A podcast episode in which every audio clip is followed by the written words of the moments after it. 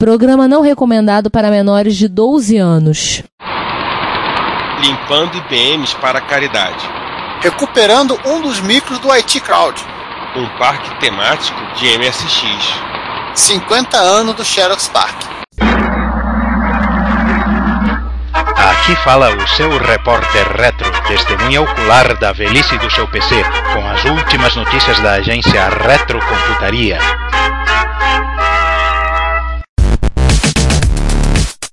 Bom dia, boa tarde, boa noite. Bem-vindos ao 59 Repórter Retro. A mesa aqui ainda tá vazia, mas daqui a pouco vai chegar mais gente, né? Tecnicamente é um banco, né? Uma mesa. É. Enfim, eu sou o César Cardoso. Eu aqui, Giovanni Nunes, e para manter a tradição, né? Começa aí. Então vamos lá, é, começando a mantendo a tradição lá com 2020 das efemérides, com uma, uma grande, ultra, mega, super efeméride de estilo PowerPoint, com várias setinhas apontando para ela, que são que é o, que são, pera, 50 anos é ouro.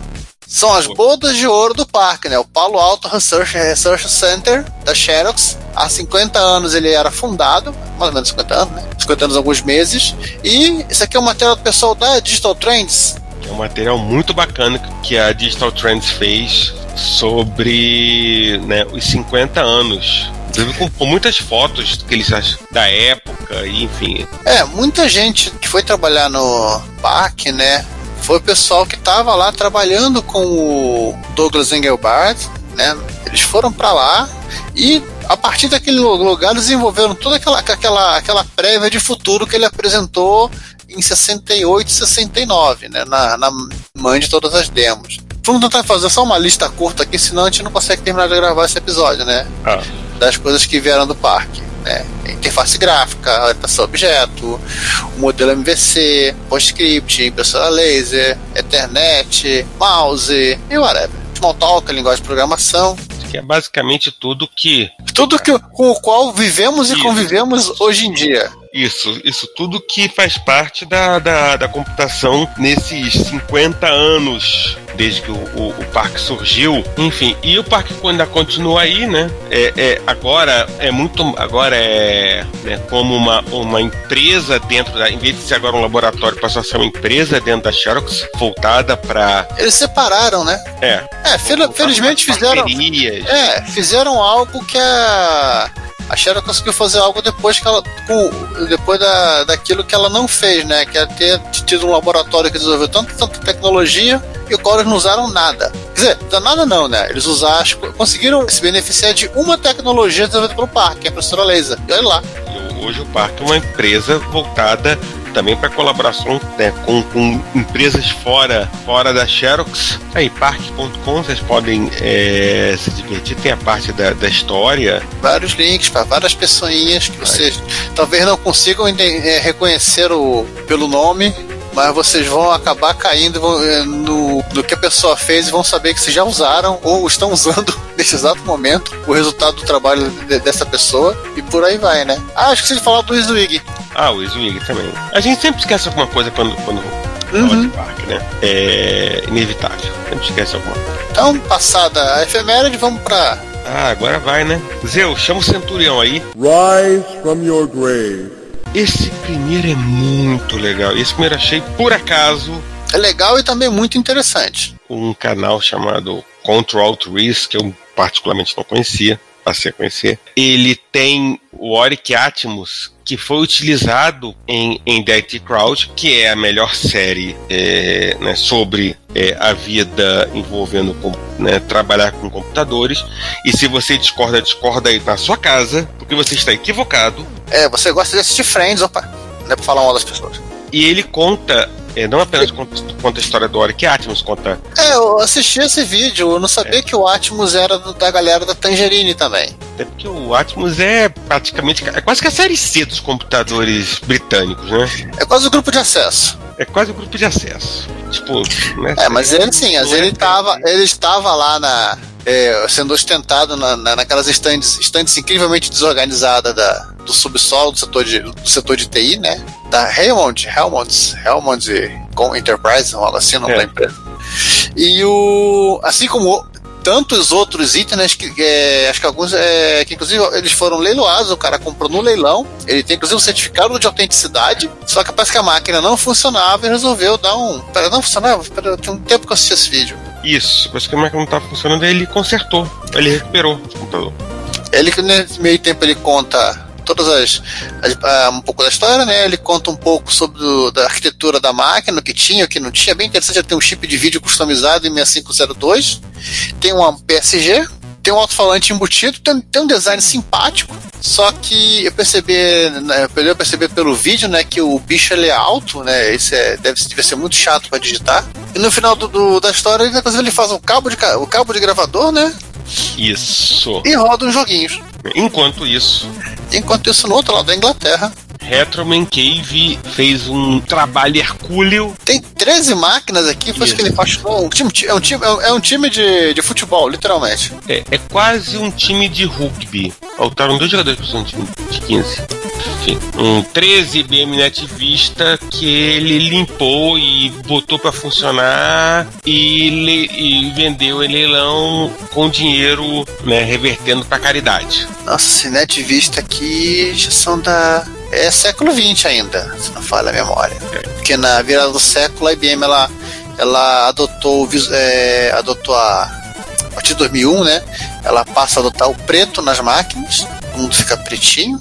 Tanto, tanto o, o, os servidores, desktops, até a, o, as workstation deles, a S1000, os AS400, aquelas maquinadas toda. Então, isso aqui Inclusive, o mesmo gabinete, esse gabinete, inclusive, aqui, ele, ele, ele, ele chegou a ser utilizado, se eu não estou enganado, em uma ou outra máquina da Lenovo. Primeira geração. É, pode ter sido, porque. Na versão preta, claro. É, a, a, a, Lenovo demorou um bom tempo para parar de usar é, ah, é, eu... coisas, é, o design rebad da IBM. É, eu cheguei a, a ter. Não cheguei a usar, né, mas cheguei a ter contato com uns, uns modelos de ThinkPad que são literalmente essa virada do Turn. Literalmente o Turn, porque eles eram, eles eram Lenovo, né, eles foram comprados da Lenovo, eram máquina da Lenovo, nota fiscal da Lenovo, né, tinha um Lenovo perdidinho na tampa, mas se abrir o ThinkPad, ainda tinha aquele IBM RGB hum. do, lado, do lado oposto onde fica o ThinkPad na, na base do teclado. Isso aqui é o que? É Pentium 2? Acho que é Pentium 2, né? Eu acho que sim. A mineração de Bitcoin para caridade. Mas seguindo aí, o que, que esse cara que deixou o gato passar em cima do teclado fez? Eu não vou citar o nome, você vai colar e você vai copiar e colar. Ele restaurou um Apple Newton Message Pad original. Original. Então, o primeiro da série. Eu vi o, o videozão. O né? videozinho, né? 20 minutos. É. Bem interessante ele desmontando e trocando o capacitor da, da máquina, ele tentando fazer funcionar explicando um pouco sobre o Newton, né? Que é o talvez o primeiro equipamento estadunidense, né? A usar o ARM. Que foi São Paulo, foi época, inclusive, que a Apple acabou é, comprando uma parte da, da, da empresa, né? Aí eu não sei. E foi a máquina que depois gerou. Da, da qual surgiu o, o Palm Pilot, né? O spin-off da, do Apple Newton. E do Apple Newton, aqueles vários modelos dele, inclusive termina, te, é, culminando com o E-Mate, né? Quando o, o Newton voltou a, a, ser um, a ser um computador estrito senso, né? Com teleteclado. O computador da Batgirl. Agora tem outro aqui que, enfim. Não acabou. Eu pensei é. em, em, não colocar porque ele não acabou ainda, mas. Vamos, não, mas... mas enfim, a gente começa agora e termina no próximo Repórter Retro. Ou nos próximos, né? Mas o. É. Tem trampo, né? Porque o. O Yambita ou se você apenas for ler, o Jambeta, ele, ele ganhou um Amiga Mil, literalmente o, o sonho de, da, da, infância dele, ele conta isso no vídeo, bastante detonado, tadinho do Amiga Mil, mas assustadoramente funcional. Inclusive ele não acredita quando ele liga tudo e de repente vê uma imagem, vê o Turrican aparecendo na tela. E o primeiro vídeo, assim, ele é bem a história do Amiga Mil, como fez, que, vamos desmontar o Amiga Mil, vamos trocar os capacitores, vamos lavar a placa-mãe. Uma série de outras coisas que ele fez, né? A fonte que tá. Ele trocou os capacitores. É, ele comenta um pouco sobre o, o desenho da placa. Ele, ele cita isso, inclusive eu, também reparei nisso. O desenho da, da placa, ela tem a maior. Um, um, um jeito total de placa de arcade e as placas da Atari em si, né, ele é muito Atari. Acho que ele, o Amiga Mil ele é antes da. Amiga, né? Não tem mil. Ele é antes da, da Commodore destruir o projeto. Ele explica lá, ele, ele monta os conectores, ele apanha um pouco para desmontar tudo, ele mostra a tampa, né, que tem a, a autógrafo de todo mundo, inclusive do cachorro. É, o Amiga Mills, que todo mundo que participou do, do projeto autografou né, a tampa. Né, autografou a tampa. E o curioso, né, a placa ela é feita, feita no Japão. A Commodore arrumou uma arrumou alguma parceira japonesa para fazer a placa. Inclusive o drive é, o, o, drive é da, da Matsushita, o drive de 13,5 dele, não é um drive da Sony, que é uma coisa curiosa pelo ano de 85, já tem um drive da Matsushita. E no segundo vídeo, ele começa o segundo vídeo, se não tem enganado, comentando sobre um resistor que estava solto na placa. E ele põe o resistor de volta, além de fazer umas outras mexidas, outra ressoldagem de conectores, e substitui a ventoinha da, da fonte, que era muito barulhenta. E claro, faz, faz o retrobright na, na, na, parte traseira. Inclusive, muito interessante a máquina, ela literalmente ela tem uma carcaça plástica bem simples, se você pensar bem no gabinete, né? São a frente, a traseira, a base e a tampa. É bem diferente do, do design de um, de um micro desktop. E o, a parte divertida que é o final, né? Ele termina o vídeo, ele comenta também que, o que virá em seguida, né? Que é o teclado, que ele vai dar uma olhada nele, tá, vai fazer o retrobright. E a tampinha que mandaram para ele, a tampinha frontal, né? Da, da expansão de RAM, que estava faltando, que ele termina encaixando ela e que ele, ele cita que ele vai tentar pintá-la no, no próximo vídeo que provavelmente a gente vai comentar no próximo Repórter Retro. Isso, ou nos próximos vídeos ou nos próximos Repórter Retro. E nesse meio do caminho, o Adrian Black aconteceu, você sabe. Ele resolveu, sabe-se lá por qual motivo, razão ou circunstância, é restaurar um monitor de Apple III. É, de Apple III. E eu acho que isso é o suficiente para, né? Ah, mas acho que o monitor da Apple III, ele, ele, tecnicamente, ele é o mesmo irmãozinho do é mesmo monitor dos Apple II, né? Da, daquela época, monitor, monitor de tubo de monocromático. É, é assim, basicamente vai trabalhar de limpar é, verde. e, né, né, né, e, e faz, faz aqueles ajustes que tem que ser feitos em qualquer monitor de tubo, né? Uhum. É, esse monitor inclusive tem aquela característica película de aquela telinha de nylon, né? Que dava é. aquele aspecto de um monitor de tubo, fósforo verde, e que pelo visto tem um arranhão muito feio. Ou apenas alguém espirrou frente da tela e deixou lá o troço. Nossa, né? É, se alguém espirrou ali, espirrou daquele jeito, né? Aham. Uhum. Inclusive, eu acho que esse monitor ele tinha uma, um irmãozinho do Apple II. Ou de repente o contrário, né? O, os modelos que não foram vendidos foram Apple III foram, foram vendidos também para Apple II. É, no, enfim, como os dois são muito parecidos, nunca se sabe mesmo. Olha a delicadeza dele destruindo a tela. Só tirar uma dúvida aqui, porque eu não tô lembrando. Acho, acho que ele não repõe a tela, né? Não, não repõe. Ele deixou. É. o legal da tela, inclusive o principal dessas telas de monitor é porque o, o, o tubo de imagem ele não era necessariamente preto, né? Ele era aquele esse um tom de, de cinza meio meio leitoso. E o que o o que o, a tela é, produzia era justamente isso, né? Era o era o fundo preto para garantir a para garantir a, a cegueira futura das pessoas. Bom, mas, mas vamos falar de, de coisas menos visuais? Ainda são visuais, meu Deus. É, visuais naquele, naquele estado visual, né? É, enfim, é, primeiro que sabe, né, mês, mais um mês de quarentena na Itália e o Chad resolveu se divertir como? Arrumando Amiga 4000D. É, coitado. Primeiro, ele. É, primeiro que ele conserta né, um Ome 4000 com tela preta. Ele fala aqui, Fast Memory. É, na verdade ele começa esse, esse, né, esse texto é, dizendo. Ele começa o texto no primeiro parágrafo dizendo que o conserto dele é por, é, é, é, por hobby, não é um trabalho, e ele só conserta pra galera que ele considera que precisa de ajuda. E todo o resto, por favor, né? Não mande pra casa dele capaz dele dele gravar um vídeo tacando fogo na, na, nas máquinas e mandar de volta para você. Mas enfim, né? Um, ele recebeu um pedido de ajuda de alguém que estava precisando e ele aceitou consertar o Amiga 4000, que no boot apenas, né, aparecia a tela preta. E quem conhece um pouco de Amiga sabe que o Amiga ele, ele, ele coloca telas em diversas cores para avisar de diversos tipos de problemas. A preta é mais, é, obviamente, é, sequer cheguei nessa parte. É, a preta é quando o bicho tá pegando. Ah, ele usou um equipamento pra. Não, a primeira coisa, claro, né? Aquela, aquela limpeza clássica, né? Aquele, né?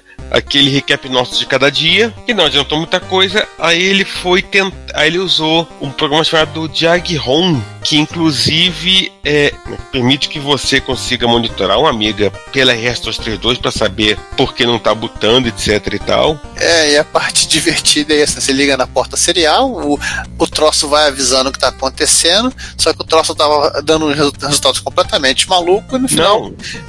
Completamente não. Ele mal dava resultado. Porque é, o mouse estava morto, a serial estava morta e o som estava morto. Resultado era a Paula. Esse caos todo foi criado pela Paula. Né? Paula ta- tascou o terror, criou confusão toda, trocou a Paula e quase funcionou tudo. Porque É, ainda tinha o. Ainda tinha alguns os curtos-circuitos na placa, cortesia da, dos vazamentos de, cap- de aço de bateria e dos capacitores. que significa que depois que ele limpou pela décima vez a placa, estava tudo funcionando e um Amiga 4000 foi salvo. E tem inclusive um vídeo. Ele botou um vídeo, a Ele botou um 64 vídeo. Black Screen of Death. ah, Não, Paula, Fast, Fastman e Full Recap. é, mostrou o vídeo da, da, da máquina vol- voltando dos mortos depois que mudou a Paula. Por que não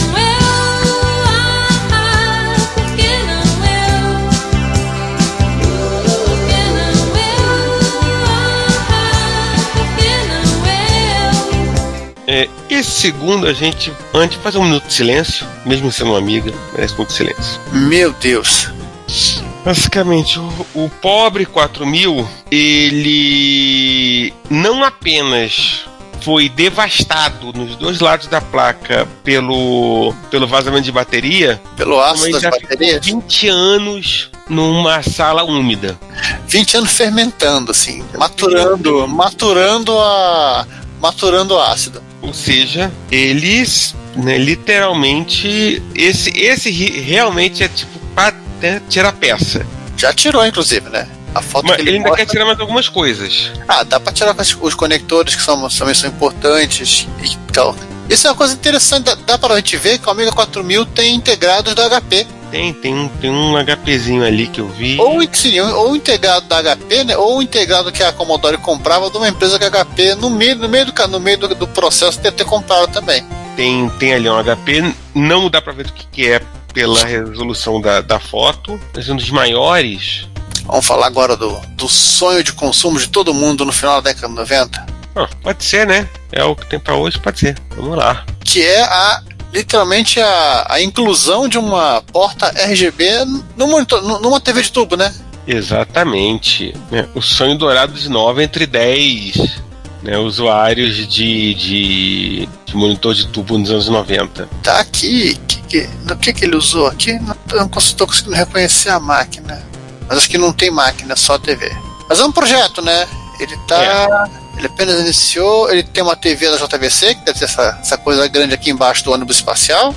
JVC AV 32 no- 32920. Ele vai ligar, olha que lindo! Num Panasonic 3DO. Mas Calma, calma, que ele tem coisas bem melhores, tipo um Sony, ja um, um Sony PlayStation e bem melhor ainda que o Atari Jaguar. Ah, e tem outros consoles da Nintendo aqui. Ah, e tem um Dreamcast. Quer dizer, ele tem uma porrada de máquina, na verdade, que ele vai ligar só pra testar as portas RGB. Porque, né, já, já que tá aí mesmo. A lista de, de ingredientes aqui é uma televisão, uma televisão e um monte de console. Não, e ele ainda, né, e, e, e no- um dos testes dele foi jogando Prince of Persia NTSC no Amiga CD 32 pau. Não tudo, mas enfim, né, Prince of Persia é sempre um bom motivo. Uhum. Mesmo que seja Amiga CD 32, que é uma coisa que acho que nem, nem quem fez quer lembrar que fez. Até porque a empresa faliu, né? É, também tem essa. Não, Ah, a, ideia, a ideia era interessante, mas assim, é o tipo de coisa que, que surgiu, acho que, digamos que atrasado demais. Tão atrasado que foi no meio da quase do processo de falência da Commodore, né? ficou naquele meio do caminho, né? E o que saiu saiu muito mais na Europa, então, né, onde o pessoal É, só tá- fez. é, e, e no Brasil, e no Brasil. É, mas você É, saiu. O CD32 saiu no. é, quando ele estava pronto para ser lançado, veio um, um, um- aquilo que algumas pessoas, pessoas até acreditam que foi uma. Foi armado para Commodore, né? Foi, ela tava toda de boa, não tá de repente começaram a reclamar que ela, ela tava mal das pernas, e ela recebeu tipo um embargo do governo norte-americano que proibia que ela fizesse importação É, até saldar as dívidas. E aí ferrou. As máquinas na- lá na China para vir para os Estados Unidos, ela acabou tendo que vender aonde deu. ou seja, PCI. É, PC vendeu aqui no Brasil. Foi lançado primeiro no Brasil que nos Estados Unidos. É, mas bem que já nos Estados Unidos a, a, a Commodore já. A Commodore já praticamente desde o início, desde a virada dos anos 90, já estava muito mais na Europa do que nos Estados Unidos. Uhum. Mas enfim, esse não é um episódio sobre a Amiga. Até porque já tivemos isso. É, pode ser que a gente tenha outro na frente, enfim, né? Mas tamo, não confio não. E o próximo é mais legal ainda. O próximo é. Cadê o Ricardo agora para falar de MSX? Vamos seguindo adiante aí. Vamos. E agora tem MSX. Ah, Olha aí, como parte do Retro Challenge, né? isso. Retro Challenge, pra quem é, ainda não sabe, é, tem quatro, cinco vezes por ano, não lembro quantas vezes por ano, né? No, no subreddit Retro Battle Stations. Acho que começa por lá, mas o pessoal necessariamente não precisa ficar por lá. É, mas, mas acaba sendo um lugar onde o pessoal se, né, se concentra pra falar de, de É, até porque uma das regras do, do, do, do Retro Challenge é você criar um blog, ó, se vira aí, mané, pra você publicar as tuas coisas. E foi literalmente o que, o que o. Ai, esqueci o nome, esqueci o nome do jovem. Peraí, peraí, gente, calma, calma. O Rafael Acené. O Rafael Acené, ele se propôs, já que no final de março de 2020, ele estava numa loja de, de quinquilharia do Japão e ele, ele, tava, ele quase fugindo do Japão nessa altura do campeonato. E ele trouxe um HB10. Nossa, bem chujinho, diga-se de passagem. É, né, e é por isso que ele tá aqui, né?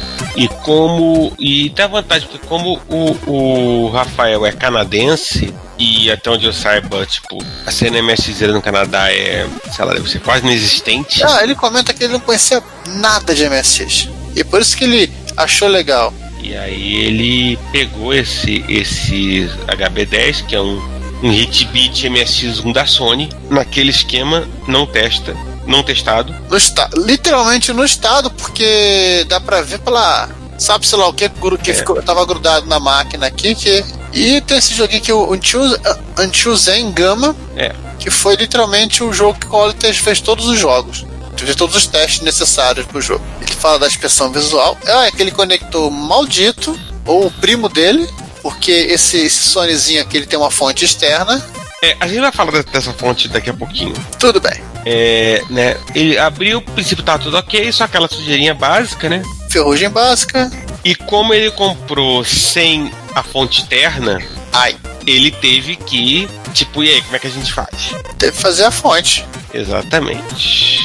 E vem aqui a grande pergunta quase filosófica dele, né? Se a máquina funciona com 5 volts interno, pra que diabos eu tenho que mandar 16, vo- 16 volts AC dentro da parede da máquina e 6 volts? Não, peraí, peraí, peraí, que o mais legal é o seguinte, tipo, ela entra, ela entra desse 6 volts, Essa fonte ela, ela, tem ela tem ela manda 6 volts DC e 16 volts AC. porque pergunta pergunta porque fez na Sony, né? Assim, lembrando que o 6V é, a fonte manda pro regulador de voltagem, né? Que é 5V, Para gerar os 5 volts e o 16V gera o mais 12 e o menos 12 pro cassete e pro cartucho. é tipo cartucho. Ou seja, se você não está preocupado com mandar os 12 volts pro cartucho e não vai usar a porta de cassete, injeta 5 volts nessa porcaria e vambora. E foi o que ele fez? Foi.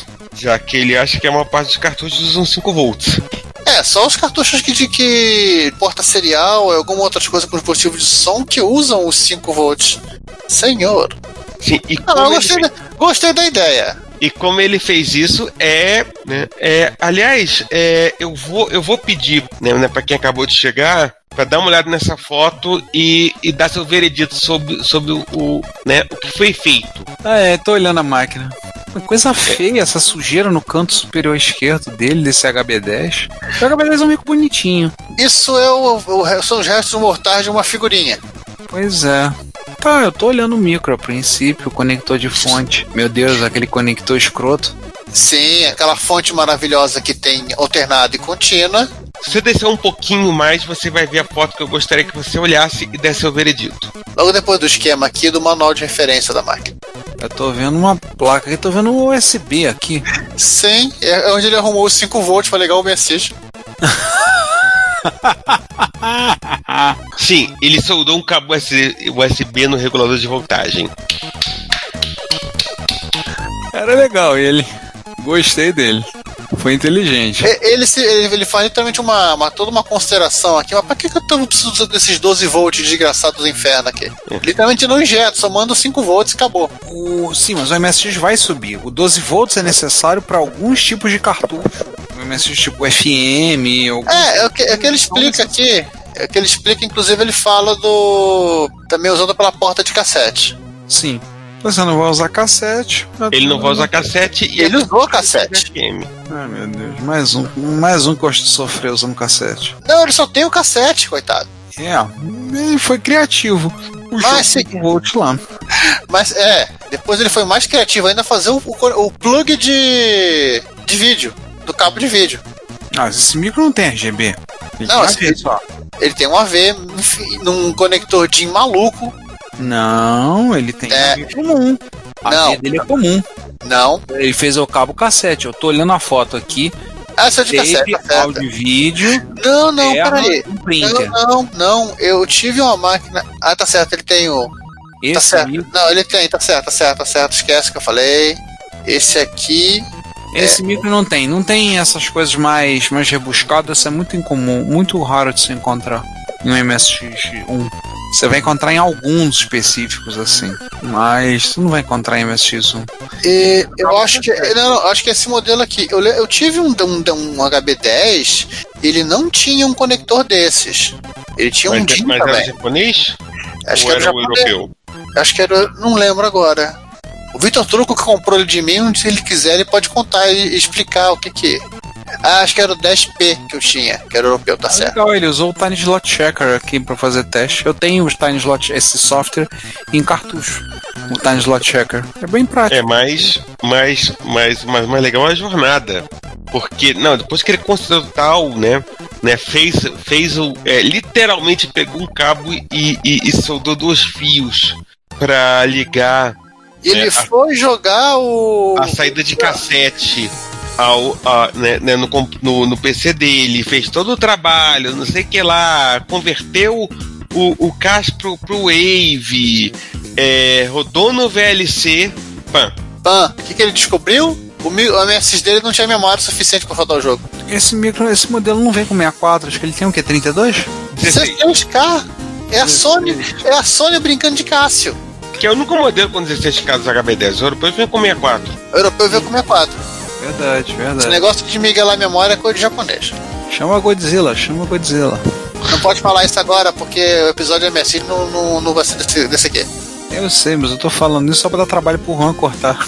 É, Ron, vai ter que cortar essa, essa maluquice do Godzilla aí. Então, assim, bom, é legal, né? Ah, que bom, tomara que ele seja bem sucedido. Sua máquina. Não, aí, aí ele. Mas não é só isso. Ele fez um cabo de cassete. É, né? Tipo, ele montou um, um- um esquema de expansão de, de, de memória, chegou o cabo de cassete que ele precisava, Ele fez um cartuchinho de expansão de RAM. É aquela RAM padrão, né?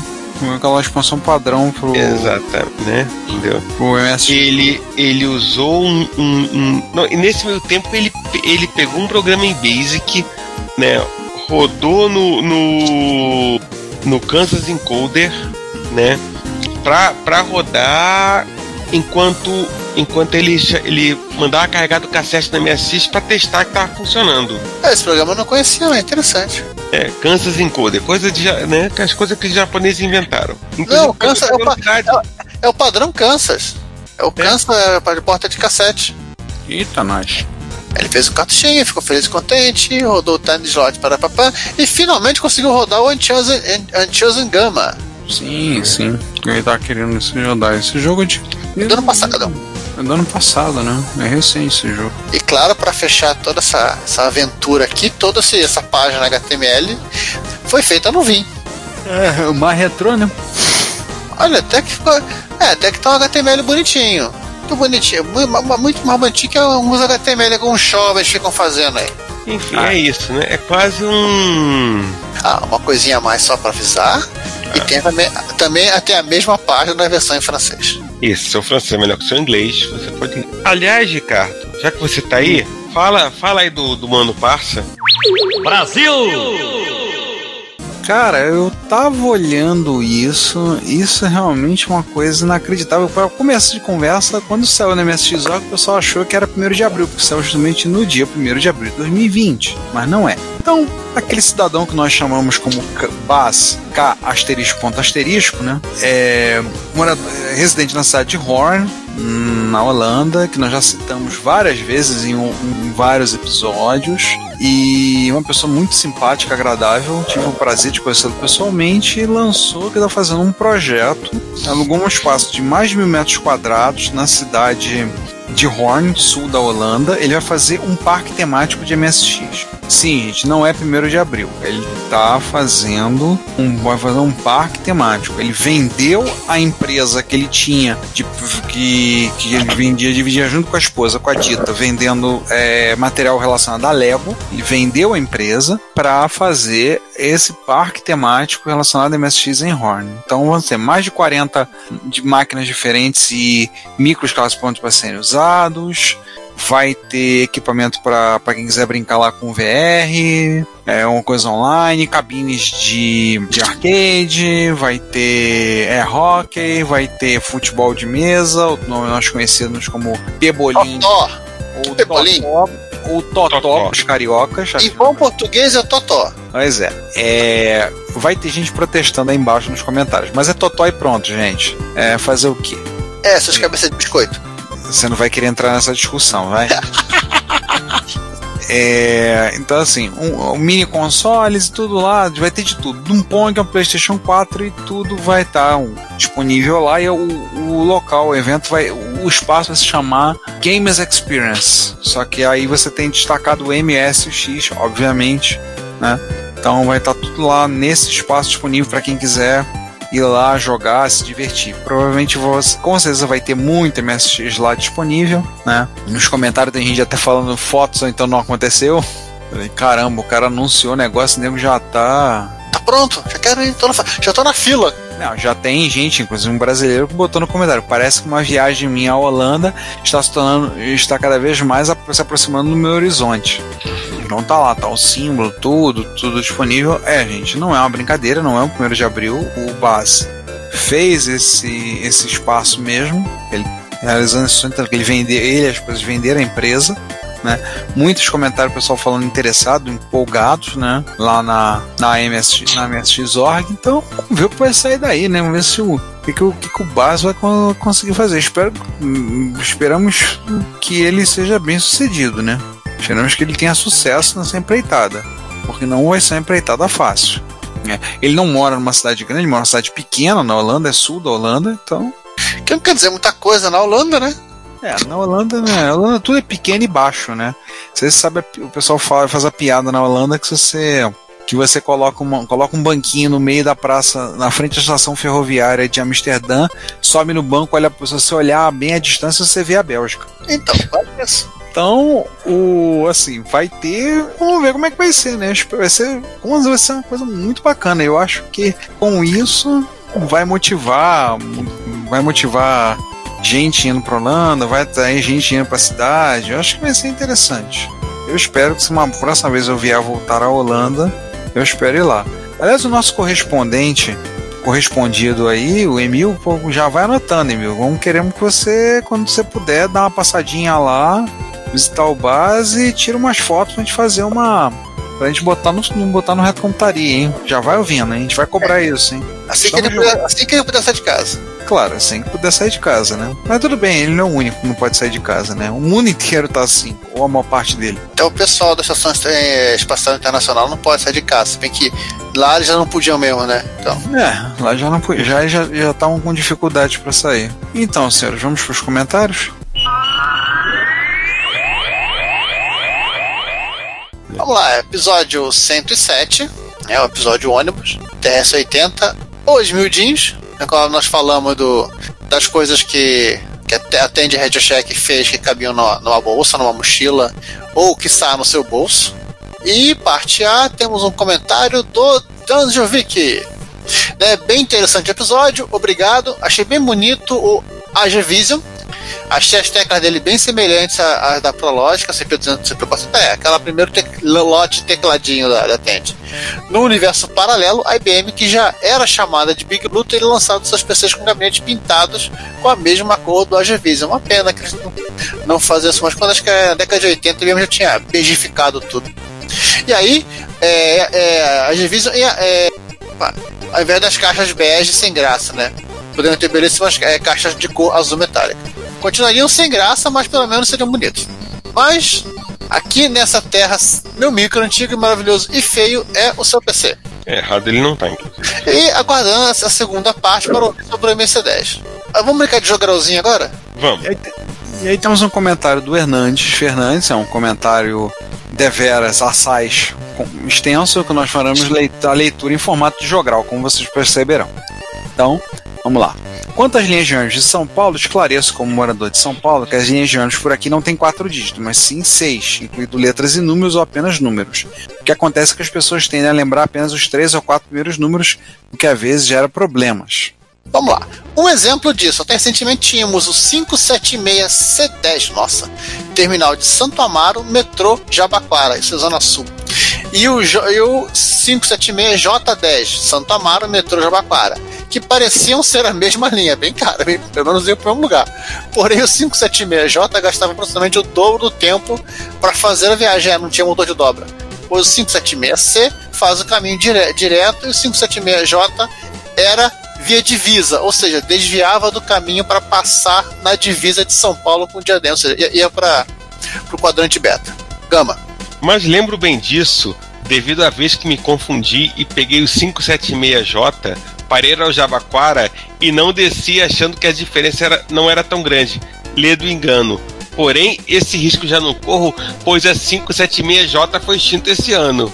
Curiosidade, eu passei por uma coisa parecida recentemente em São Paulo para pegar um ônibus e teve um conflito de números. A gente não, não se entendeu qual era o número que era pegar, era esse ou era aquele, não lembro quando foi.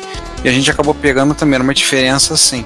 A gente acabou se acertando, eu e minha esposa. Descemos, um outro ônibus, não me lembro como é que foi mais.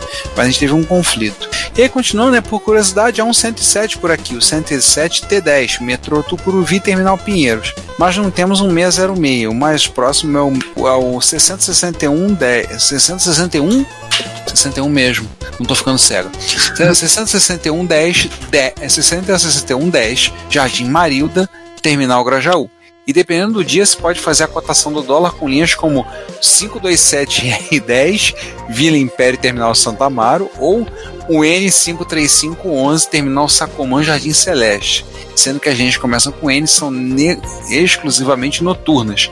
Aqui é, em Campinas é o Corujinha, que são laranja. O... Será que tem o, N, o N61701 também lá em São Paulo? Nunca sabe. É, agora, usando as linhas para cotação, o meu, o meu medo é que ela chegue às linhas que usamos para nos locomover pela USP. O, 80, o 801210, metrô Universitária, o 802210, metrô Butantã Cidade Universitária, e o 803210, metrô é, integrado, esse da Intel, metrô Butantã Cidade Universitária. Sim, a SP Trans teve a genialidade de pôr três linhas com o mesmo nome. Não precisa dizer que estas são conhecidas por, número. E eu sei tantos números de linhas, não por ter memória de elefante, mas pela facilidade de procura no site da SP Trans. É, qual é aquele que, que é o 999, qual é que a galera chama de quase mil no Rio de Janeiro? Ah, é o que vem de Niterói, é o quase É o- mil. É o Gávea, né? Ele é Niterói, acho que é Niterói, ele é Niterói Zona Sul. Não sei se não existe a linha, era da 1001, ele era o É o Niterói. Gávea, é o Gávea Niterói, né? Que o pessoal É. da PUC pegava. É o qua- e chamava carinhosamente quase mil. Sim, eu peguei várias vezes o quase mil. Ele vem pela Zona Sul. Eu lembro que tinha um- o que vinha para o FRJ era o 990, Zona Leste. Alguns brincavam chamavam que era o mil menos 10. Mas não pegou tanto quanto o quase mil. Quase mil era unânime, ninguém conhece ele como 999. O 190 é o que vai para o aeroporto, acho que esse ainda tem. Sim, é o que é o Niterói Aeroporto. E ali é para o FRJ. Passava ali no meio do caminho. O mudou muita linha. Algumas não continuam, não, não vão ficar eternizadas nos nossos corações, como o 910, 940, o 636, o Juan já falou deles, né? O, com o Juan de 107 e outros, né? Agora pra parte B, nosso chapa, o Danjovic, comentou dizendo: sem dúvida, o Matra Alice é um dos computadores mais bonitos da década de 80, mas o NTS também não é o mais feio, coitado. É, só depende se precisar de espaço na mochila, né? Porque tem aquele, aquela, aquele LCD inclinado em 30 graus, eu acho, ou 20. Ah, mas aquelas máquinas são legais. Aliás, o, o, o Matra ele tem duas. Ele tem duas máquinas iguais em aparência, mas é, totalmente diferente no, na beleza interior. Eu, eu tenho o Matra Alice original, né? Que é o MC10, e o Matra e o Alice 32, que já é outra coisa, é outro universo. Tanto que, tanto que eles chamaram o Stan Lee pra desenhar, né? A caixa, não foi mais o Mebius, né? Aham. Não, minto, não chamaram o Stan Lee, chamaram o Steve Ditko pra de- desenhar a caixa. Não, a ca- todas as caixas, calma, continuaram com o Moebius, por favor. Ah, não, não sei, né? Vai que os caras é com o universo paralelo, eles não, não vão usar desistas franceses. Não Não, universo, universo paralelo não é nesse mês, calma aí. Calma aí, cara. o. Cha- ter chamado, se bem que ele não é bem desenhista, ele é mais roteirista, né? Lá o parceiro do Moebius, o, aquele chileno com sobrenome eh, de polonês. Alejandro Jodorowsky. É. Não, mas aí ele vai escrever uma história maluca, viajando. Ele poderia, ele poderia escrever o manual. Ah, meu Deus. Aí ninguém ia conseguir usar. ninguém ia conseguir usar, definitivamente. Olha, o manual de basic dos metabarões. E agora tem a gente. Temos nós?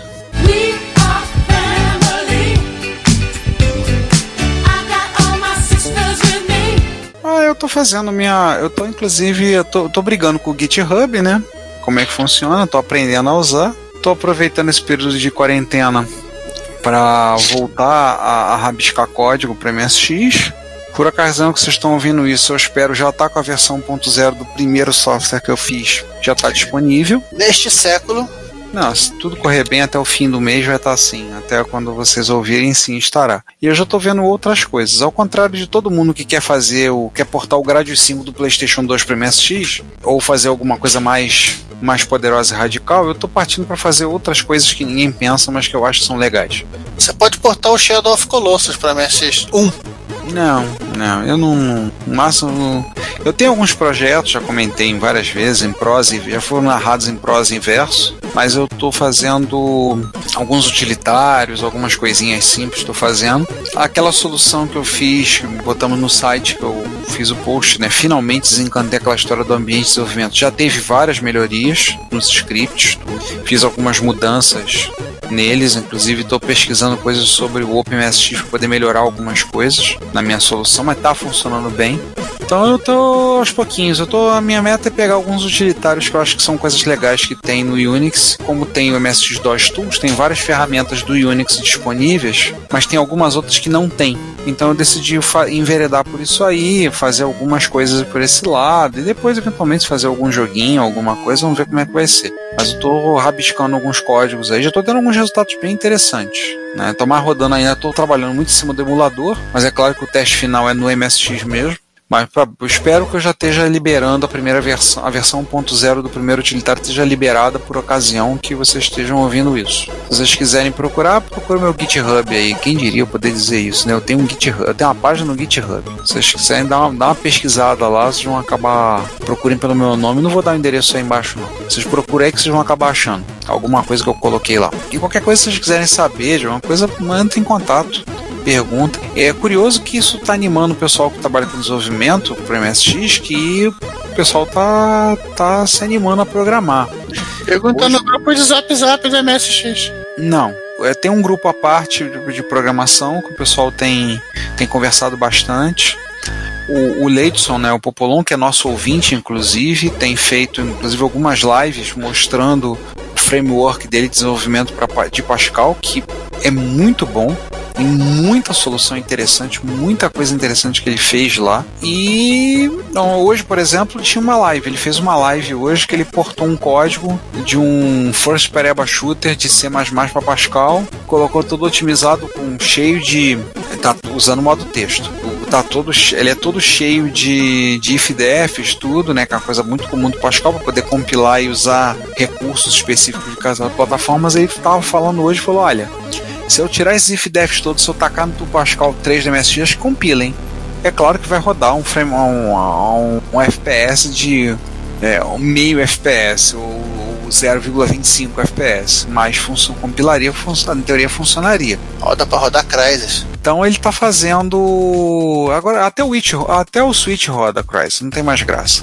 É, então ele tá fazendo algumas coisas. Então isso é interessante porque não só ele, mas outras pessoas estão produzindo, estão desenvolvendo algumas coisas, decidiram aproveitar o tempo.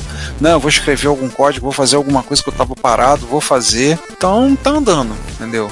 Tá andando. Espero que vocês Espero ver resultados interessantes para breve. O meu utilitário, esse primeiro, deve estar pronto, espero até o fim do mês. Espero que até o fim do mês esteja pronto. Se der, eu quero fazer um segundo, que eu já falei, me dá logo um segundo, que é bem rápido de fazer, bem fácil de fazer, já está tudo esquematizado na cabeça. E esse vai sair mais rápido. Eu já boto lá e depois vocês vão ver algum post no site, alguma coisa anunciando a ferramenta, falando lá. Cuidado com esse negócio de tá tudo pronto na cabeça que quando você- a realidade é cruel. Não, sim, sim, mas esse é muito simples de fazer. Essa é a ideia que eu tenho para fazer. Esse outro é muito, sim- muito mais simples do que esse primeiro que eu tô fazendo. É um grep. Não. Já tem grep no MS-DOS Tools, para que eu vou refazer o grep? Ah, mas ele é muito limitado. Cara, eu tenho outra coisa, eu, eu tô com outras coisas mais interessantes, mais, pensando mais em fazer nesse momento. Outras ferramentas que não tem. Já tem um grep, concordo, é um grep limitado. Fazer o quê? Eu vou partir para ver. Depois eu vou fazer o, depois eu vou fazer o grep. A gente pode até pensar nisso, mas não tô pensando no grep, não. Tô pensando em outros, outras coisas para fazer. É ruim com grep, pior sem ele, entendeu? Então já tem um, para que eu vou reinventar a roda? Depois a gente pensa nisso. Dá um tapa na roda. Mas para encerrar, é, pauta curtinha de hoje, né? É, ali- aliás, tem um gerador de pauta rodando. Deu, deu tempo de rolar o gerador de pauta, ô Giovanni? Não, não, não. Acabou a pilha da, do computador, que é esse negocinho pequenininho da, da, da Tend. E eu, infelizmente eu pedi pelo Mercado Livre, vai demorar um pouquinho pra chegar. Não dá pra ir na padaria comprar pilha agora. Enfim, se a gente tivesse comp- se você comprado a pilha, sei lá, no, no Amazon Prime ou no Submarino Prime, já tinha chegado. Vai comprar no Mercado Livre mais barato. É, porque é pilha, né? Pilha grande, então é complicado, não dá pra comprar pilhinha. O cara vai, vai, vai ter que trazer da China. O jeito é esperar, né? Aham. Ah, dá tempo, não se preocupe. A gente não vai pra lugar nenhum mesmo. É, também tem essa. Então este é o fim. This is the end, beautiful friend. Gente, a gente se vê no, no próximo episódio, que é 15 dias. Aliás, o próximo episódio com níveis de epicidade poucas vezes vistas na história desse, desse podcast. Uma epicidade épica. Um episódio colossal, felistofélico, é, titânico. É grande pra caraca mesmo. Torres titânicas, é o melhor estilo Lovecraft. As Lovecraft adoravam botar titânico em tudo. Ah, tem gente que adora usar, botar nanotecnologia em tudo, então. Qualquer coisa com mais de um metro e meio pro Lovecraft era titânico, colossal, ciclópico. Então é isso, a gente volta daqui a uma semana, 15 dias, whatever. Isso é sempre culpa do calendário, não nossa. E. Ah, o César tem que se despedir, né? Então, César, termina aí. É, né? Gente, acabou. Bom dia, boa tarde, boa noite. A gente volta daqui a, sei lá, 15 dias. Não, é, daqui a uma semana. A gente não tem pra onde ir mesmo, então, de volta. Enfim, tá certo. Isso é uma promessa ou uma ameaça? As duas coisas. Então tá, gente, fui. Este é o fim. Assine a newsletter do Retro Computaria, a Retrobits, e receba no seu e-mail toda sexta as novidades do mundo da retrocomputação. E fale conosco, comente nos episódios, nas postagens, nos mande e-mail em retrocomputaria.gmail.com. Procure também o nosso perfil no Instagram, no Facebook, no YouTube ou no Twitter e manifeste-se. Seu comentário, você sabe, é o nosso salário. Obrigado por nos ouvir e até o próximo episódio.